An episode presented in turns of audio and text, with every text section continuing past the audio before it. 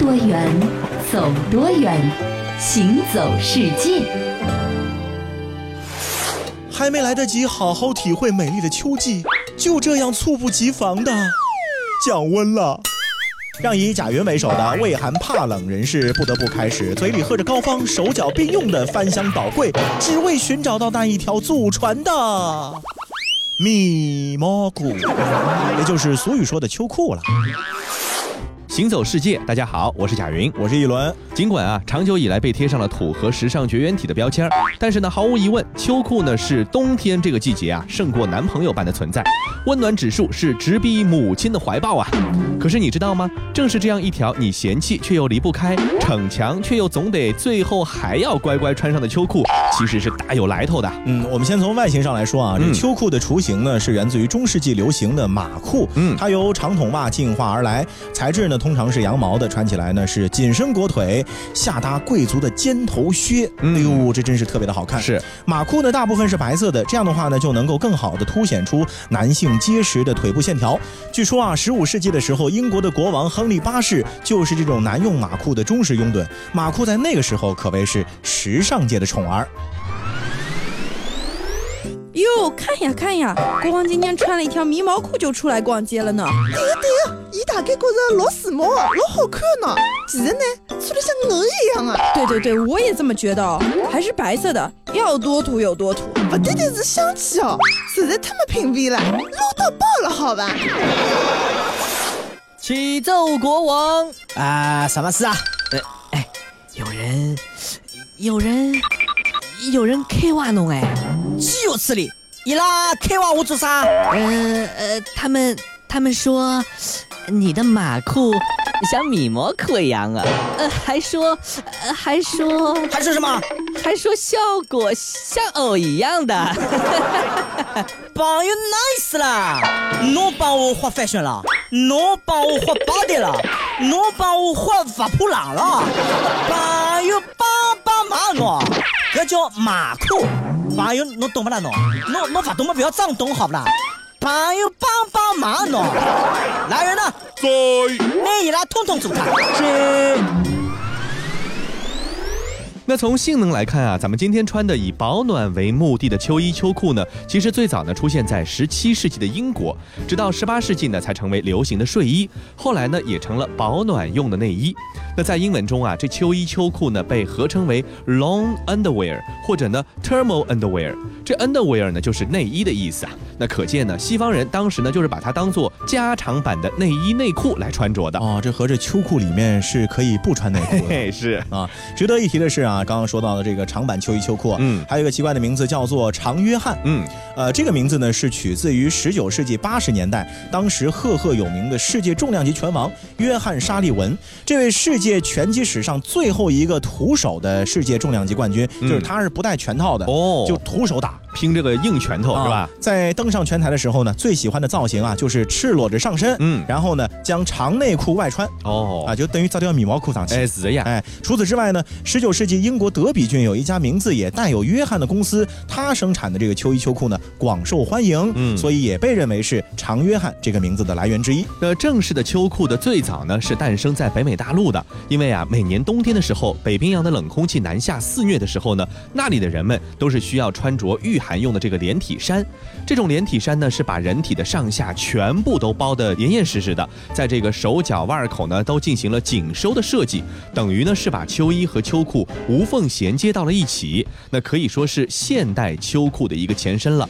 可是啊，这样的设计虽然说保暖，但是呢却不太方便啊！你要上个厕所都很麻烦，是吧？对。那么，直到一九一五年的时候，加拿大人弗兰克斯坦菲尔德发明了现代样式的秋裤，并且呢还申请了秋裤的专利，可以说他就是现代秋裤之父了。对。那么到了第二次世界大战期间啊，为了能够抵御战场的寒冷呢，秋衣和秋裤更是成为了当时美国陆军的标配。嗯。不过啊，当时的秋裤的质地啊还是羊绒的，所以说呢，它就会引发比如说皮肤。瘙痒啊，嗯，使士兵行动不便啊，是有时啊，甚至因为保暖太好了，还让士兵啊捂得出汗了。对，那后来呢，随着秋裤走进了寻常老百姓家，这些不便就被不断的放大，于是寻找真正最佳面料的漫漫长路开始了。制造商们为此测试了从奢华的丝绸到传统的鹿皮等等各种各样的纤维。嗯，久而久之呢，秋裤的实用性和装饰性开始分离了。嗯，那你比如说啊，这装饰性的那一部分呢，就演变成了如今在女孩中十分流行的这个打底裤。那各种各样的外形和花纹呢，掩盖了它秋裤的这个实质。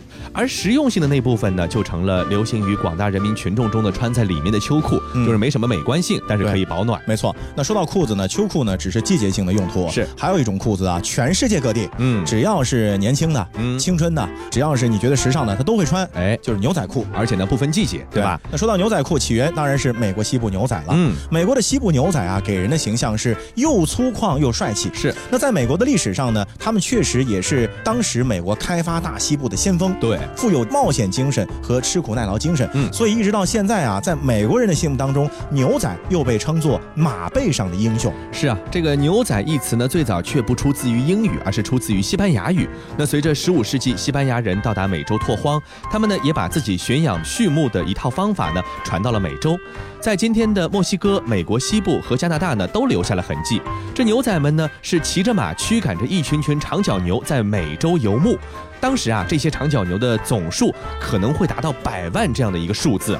这牛仔们独特的服装、语言，还有歌谣、娱乐方式等等等等，经过一些传奇人物的演绎呢，就成了日后牛仔文化的一个源泉。那在接下来的时间里，咱们就来和您聊聊这牛仔们的行头到底有哪些啊？当然，除了这个牛仔裤之外，哈啊，咱们从上到下说，好吧？先来说一说这个牛仔帽。嗯，美国的这个牛仔帽的来源呢，是来自于墨西哥牛仔们常戴的一种被叫做斯特。森式的宽檐高顶毡帽，嗯，这种帽子啊，顶部向下凹陷。而两侧的帽檐呢，则是稍稍的往上翘啊。那么除了戴上它的人显得潇洒干练之外呢，牛仔帽其实是有很多实用功能的，并不仅仅为了耍帅。哎，那它可以干嘛呢？它不仅啊用来可以遮挡风霜雨雪烈日冰雹，还是现成的水瓢、饭碗和枕头。你看看，一帽多用了是吧？对对啊，就是既能够当这个厨房用具，还能够当 本来的这个用途，还能当寝具啊。是。那在美国的西部电影当中呢，还可以看到牛仔帽的各种各样的演变和多样性。嗯，比如说二十世纪。二十年代的那个时候的西部片啊，明星呢就喜欢把牛仔帽的褶啊，一直是伸展到帽边哦。而五十年代到六十年代的明星，比如说像这个詹姆斯·斯图尔特啊，或者是这个史蒂芬·麦奎因呢，他们的帽边呢做了非常夸张的卷曲。嗯。而克林特·伊斯特伍德每次在西部片里面出现啊，总是会伴随他特有的那种平坦直边的黑色牛仔帽。嗯。那最传神的呢，就是他在《黄昏三镖客》中啊，一个经典的造型。嗯。一张脸埋在了斜斜的帽子。后面一脚呢，露出抽了一半的雪茄烟，嗯，神秘而又感觉非常的传奇。是。那么说完了帽子，咱们再往下啊，看看这个牛仔衣。嗯，那早期的美国牛仔呢，一般都穿光亮的皮套裤，而不是这个牛仔裤啊。带穗的皮套裤呢，是牛仔在野外工作的一个必须的装备，不仅呢可以保护双腿不受荆棘的伤害，冬天还可以防寒，那么还可以在上面划火柴啊，有这个功能啊，特别有意思。那牛仔呢是很少穿短袖的，一个呢是为了防晒，第二呢也是为了防止划伤。那一般啊，穿这个紧身无袖的皮质短上衣，内穿束袖的花色各异的，主要呢是以苏格兰方格绒布来制作的衬衣。那牛仔衬衣呢，有胸前口袋和过肩的设计，两用的翻领呢可以用来配领带饰。那么这种装束呢，不仅是穿脱容易，干起活来也非常的利索方便。从外观上来看呢，也是精神头十足的。嗯，这牛仔的上衣里面呢有许多的口袋，可以呢让牛仔们呢把那个随身需要携带的各种必需品呢是分门别类的装进。衣袋里，那么而在西部片中啊，像牛仔的衬衣呢，大多数其实是被美化了的，有的呢在前面增加了花边装饰，或者呢装饰上流苏这种东西，有的呢还穿着制作的十分花哨的鸡皮衬衫，那其实，在实际的使用当中，可能没那么好看，更多的是以实用实用性为主。对，对了，最后再来说一下牛仔靴啊，这个牛仔靴呢，其实是马靴的一种变种，嗯，它在美国西部呢，几乎和日用品一样，非常的普遍，不管是牛仔还是普通的居民呢，其实都会穿这样的靴子，材质有。牛皮的、鸵鸟皮的、鳄鱼皮的、蛇皮的等等，经过压花上色啊。鞋子呢是帮高底薄啊，然后呢鞋跟非常的结实，不仅是脚感好，而且看上去还非常美观。据说啊，一双质量上乘的西部靴可以穿上二三十年都不会变形的。嗯，那高筒皮套靴呢是牛仔们走南闯北的一个必备。这种靴啊，它非常的高，嗯，高到什么位置呢？就是把小腿都能够包进去哦啊。然后呢是古巴根型，然后呢系的是明线，嗯，大多采用的是双色调，同时啊还会采用漂亮的皮雕或者贴皮图案去装饰。那么这样的话呢，既防水保暖，同时又耐磨耐穿，还鲜亮迷人。套上它的话呢，行动迅速，十分的适合整天就是驱赶牛羊和逐水草而居的牛仔的使用。嗯，那说到这个牛仔靴呢，很多人如果观察细节会发现，它的后面啊一般都会装配上踢马刺。哦，就是一个圆圆的像齿轮一样的这个东西，方便是吧？对啊，有的呢还有在这个靴子上呢会悬坠一些撞击的时候会发出各种清脆悦耳声音的装饰品。嗯，那么这样的话呢，当他们骑马或者走路起来的时候呢，就会传出这种叮叮当当的。很有标志性的声音，是感觉什么呢？就是未见其人，先闻其声，嗯，无比的威风。我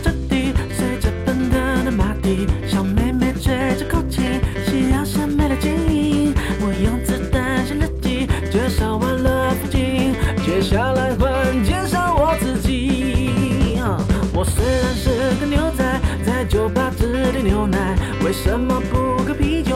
因为啤酒伤身体，很多人不长眼睛，小强偷看我骑，赤手空拳就守这么一。不用怕怕了，不用怕怕了，不用怕怕，不用怕怕了，不用怕怕了。你们眼睛上，我在看着前面的剧都快都来了，一起来了。不用怕怕了，不用怕怕了，不可不藏，你们有几个一起上好了。这一关我，美女需要我，牛仔干嘛的？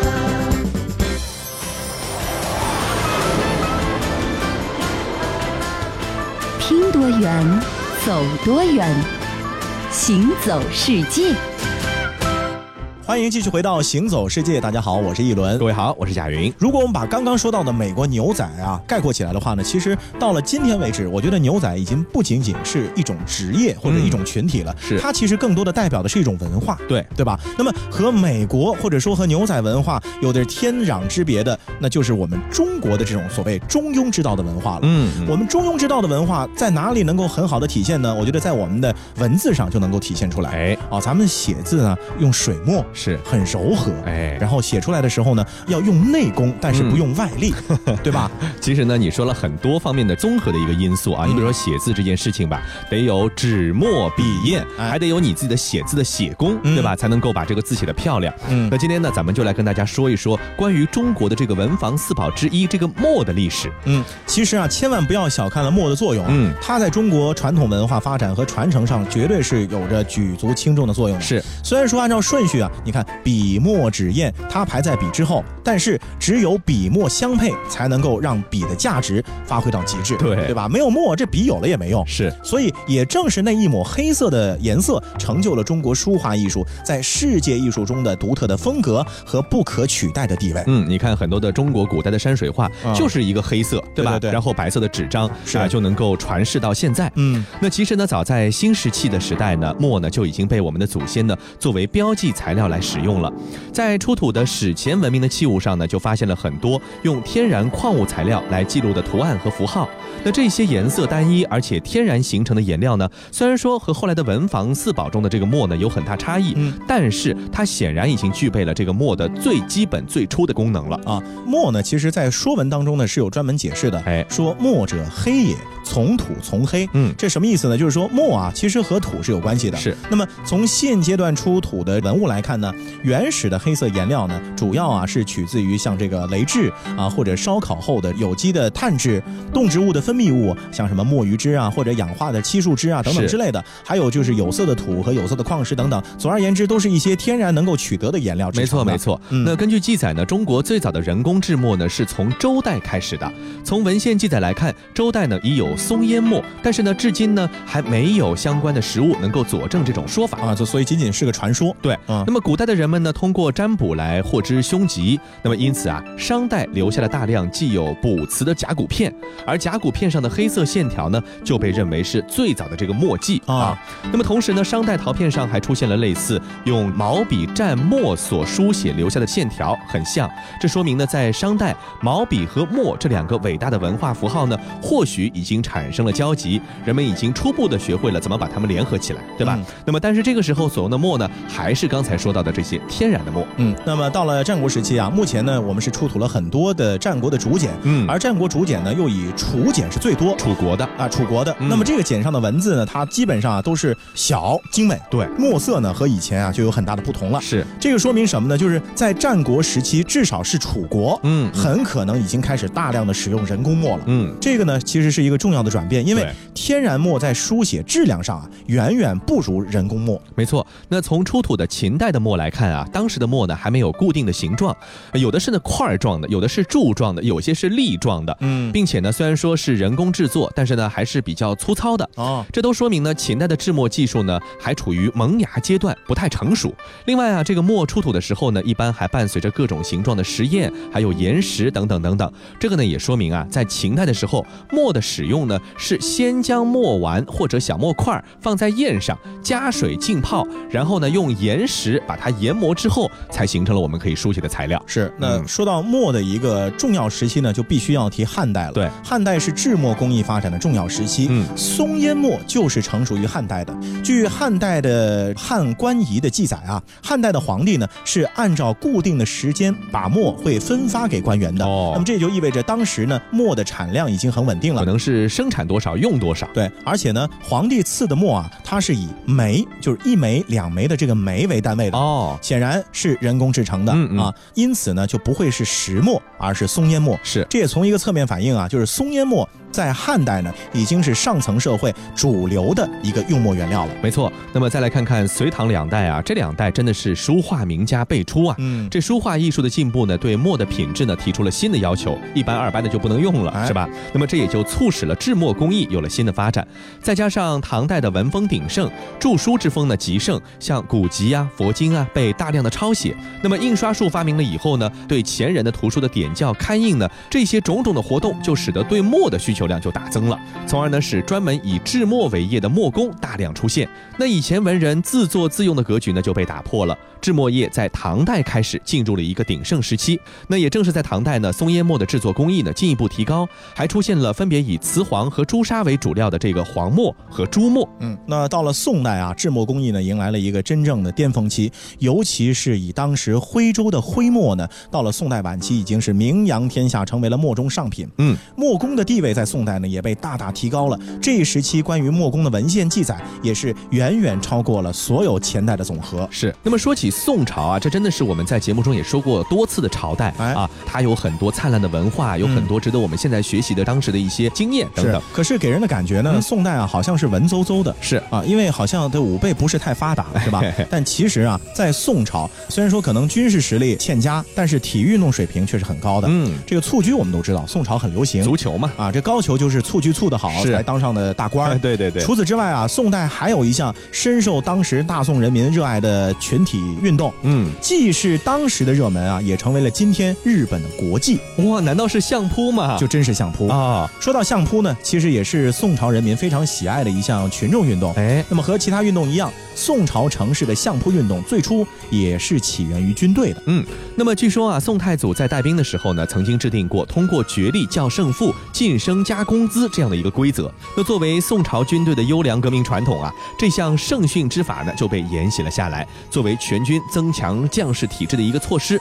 宋太祖呢似乎对相扑较胜负呢特别的热衷，甚至啊还把这种方式啊搬到了其他的各种领域。对，咱们举个例子啊，嗯，在开宝八年的科举考试进行到最后一场殿试的时候呢，按照殿试规定是要先交卷子，然后皇帝呢提问，谁难不倒谁就是第一名。嗯，可是这场殿试中啊，应试的考生王嗣宗和陈时斋同时交了卷子，这怎么办呀？这就很尴尬了，是啊，对吧？怎么办呢？哎，太祖皇帝也非常机灵，他就想出了一招，就是下令两个考生当场用相扑角力来决定谁第一谁第二。这两个儒生在这个宫殿里面相扑啊，确实斯文扫地啊，这个。但是在宫中看惯了大力士相扑角力啊，这两个儒生倒也别开生面啊，是形式不一样，是吧？结果呢？结果呢是这个王嗣宗胜了陈时斋，夺得了状元。哦，但是啊，他这个状元呢，很多人都不服气。是啊，无论是前辈还是后辈的读书人，看到他呢，多少都有点鄙视。对，为什么呢？就感觉咱们怎么能跟一个绝地摔跤的蛮汉去共事呢？就是读书人应该是以道理来服天下嘛，对吧？但其实这个王嗣宗也挺冤枉的，对吧？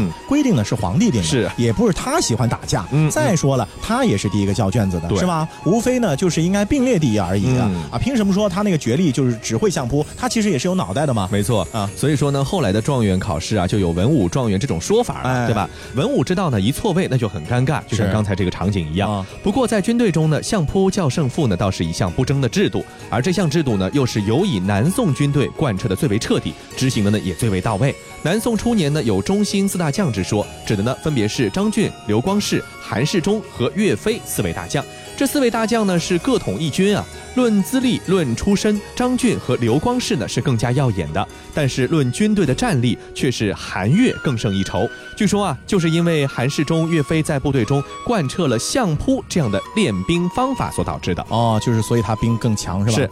传说啊，韩世忠和岳飞经常在军中呢是举行这个相扑比赛。嗯。谁如果获胜呢，就会把他另入一级，就是记在小本子上啊。小分队中的小队长，如果说出现了空缺，嗯，那么从哪里找呢？就从这个级册上。去选拔啊，小本子上找，哎，所以到了后来呢，他们的部队的基层军官啊，就是这些小队长们，几乎全部都是相扑好手，这么选拔出来的。然后小队长呢又互相比赛，决出其中的勇力出众的，分为副将。从此啊，岳飞和韩世忠军中的将士们就以相扑为荣，嗯，风气大兴。是的，这南宋朝廷呢也特别欣赏这种优中选优、精里挑精、严格挑选相扑能手的做法。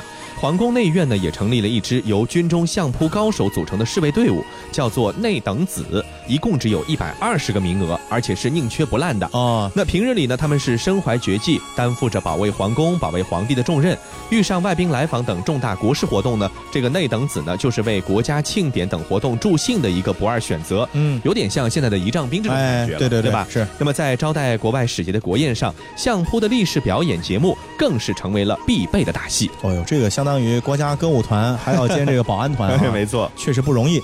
那么也是受到了军中和皇宫里面的风气的引导，老百姓呢也非常喜欢看相扑比赛。嗯，在宋朝的首都啊，有很多的娱乐场所，瓦子。嗯，在这个瓦子里面呢，就经常会有相扑的表演，还涌现了很多专业的相扑艺人。哦，啊，甚至还有专门的这个女子相扑选手。是，宋朝民间呢还有一些相扑的这个擂台公开赛，当时呢叫露台争交。嗯，这些擂台赛呢一般都是在庙会期间举行的。北北宋的时候呢是护国寺庙会，嗯，南宋的时候呢是南高峰庙会，嗯啊，算是全国最高级别的相扑公开赛了。是，这有点像在咱们春晚的时候表演个相扑的性质。对对对对。像《水浒传》描写的这个燕青和人猿啊，那场相扑的较量呢，就是这样的一种公开擂台赛。是。那后来的后来呢，这相扑呢传到了日本，并且呢被一直保留到了现在，还成了人家的国粹。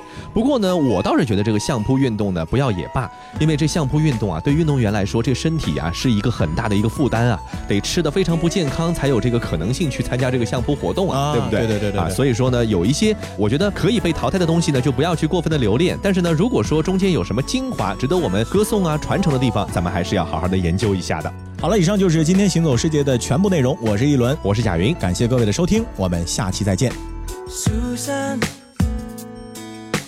在那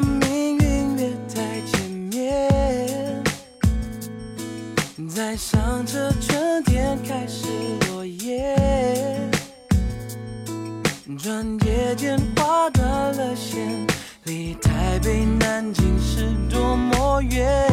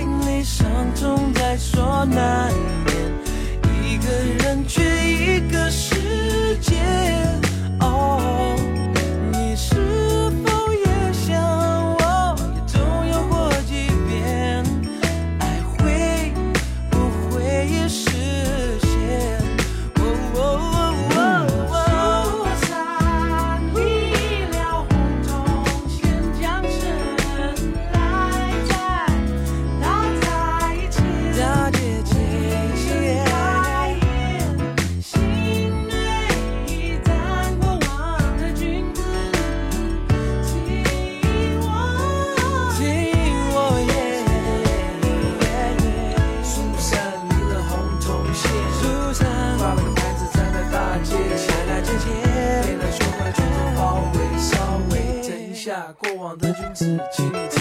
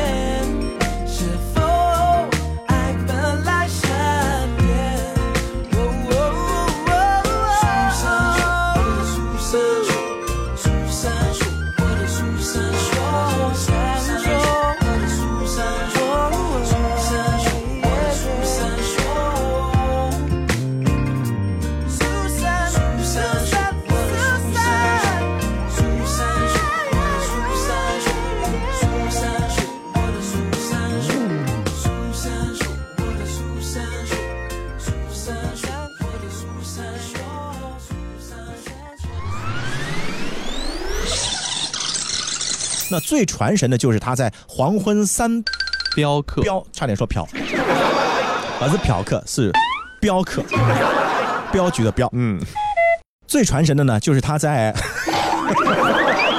这个笑点真有意思，黄昏三嫖客中经典的嫖客造型。你看过许多美景，却不知他们之间的化学反应。听威斯敏斯特的钟，英国王室爱喝的奇能红茶来自中国，爱吃辣的四川人遇见咖喱天堂的印度老兄，印度洋的鲸鱼在嬉戏，穿越蓝色海洋。海洋上的铁路，并非只存在于宫崎骏的异想世界。听多远，走多远，行走世界。